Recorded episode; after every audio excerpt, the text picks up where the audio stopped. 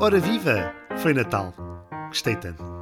É mentira. Eu odeio Natal. Mas não me vou armar aqui em Jim Carrey e começar a boicotar todo o vosso espírito natalício e toda a vossa hipocrisia. Até porque já passou e em dezembro há mais, está bem? Também não vou colocar aqui em xeque todo o espírito de consumismo que nos invadiu. Nada disso. Óbvio que nós comprámos prendas porque também as gostámos de receber. E se não oferecêssemos nada em troca ia parecer mal, não é?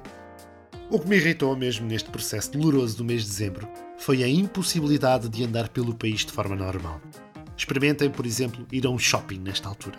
Tentem, tentem mesmo ir à zona da restauração e encontrar um lugar para se sentarem. O melhor truque para arranjar um lugar para se sentarem a comer num shopping é, por exemplo, hum, arranjar um velho. Hum? Vocês arranjam um velho, barato, sei lá, encomendam na net, e ficam em modo radar, a ver se alguma mesa fica livre.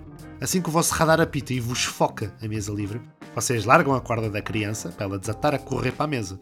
Assim que ela chega à mesa, a outra família, ou sei lá, um outro casal moderno, aborda a criança, dizendo-lhe: Olha, nós vimos primeiro, correr para a mesa é feio, é falta de educação.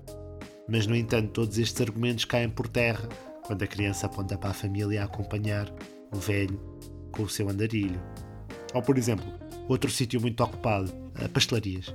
É? Tentem, por exemplo, ir a uma pastelaria, comer o vosso pastel de nata com café ou sumo de laranja, não dá. Acho que os únicos sítios que estão livres nesta altura do, do ano uh, são os ginásios.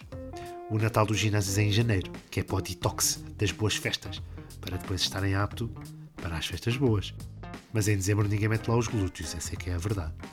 Ah, mas ó oh, Tiago, porquê é que odeias tanto o Natal? Bom, por dois principais motivos.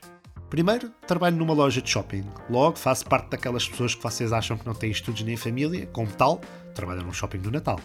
O segundo motivo é porque sou pobre. Mesmo que tivesse férias nesta altura festiva, nunca me poderia envolver no vosso festival de compras felizes. O grande familiar que nos visitou este Natal foi a Elsa. A Elsa é aquele familiar que nós não queremos por perto ao longo do ano, mas no Natal somos obrigados a gramar com ela, porque, pronto, é da família. Agora, fora de brincadeiras, a Elsa trouxe destruição consigo, mas não só. No meu caso, por exemplo, a Elsa trouxe-me poupança. Sim, poupança.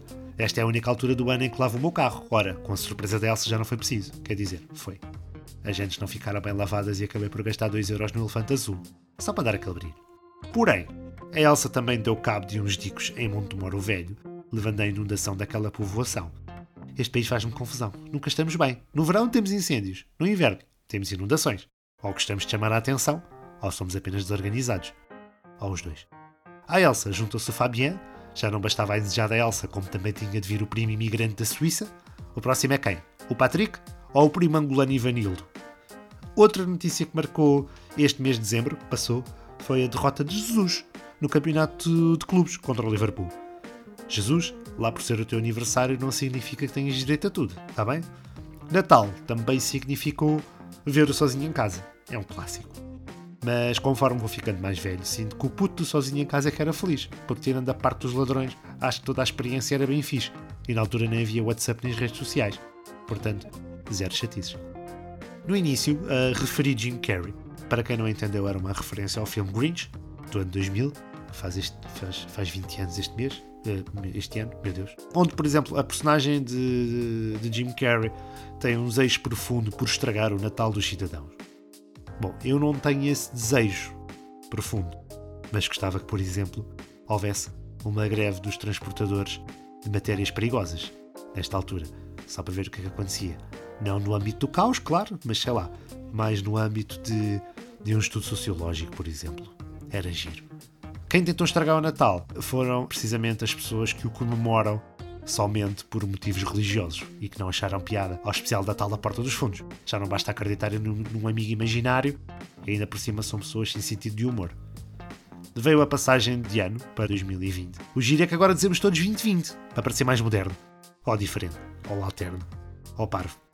Com a passagem eh, de ano aparecem sempre as promessas e os desejos de bom ano. Bom, eu nunca prometi nada a ninguém, não ia quebrar a regra só por ser eu, não é? Uh, sobre desejar bom ano. Uh, bom, malta, uh, por favor, parem de desejar bom ano com imagens no Facebook, Messenger, WhatsApp, etc. Principalmente aquela malta mais velha que não sabe usar as redes sociais. Parem, porque a passagem de ano parece um concurso sobre quem faz o lettering mais brilhante e mais piroso a dizer Feliz Ano Novo. É, é pior, consegue ser pior que o guardar Bom, espero que o vosso 2020 seja pior que o meu. Ou seja, que o meu seja melhor que o vosso. Pronto. Mas isto não foi muito elegante de se dizer, mas eu acho que vocês entenderam. Ah, para o ano, à meia-noite, experimentem champanhe de melão. É bem bom. Sabe melão. Adeus!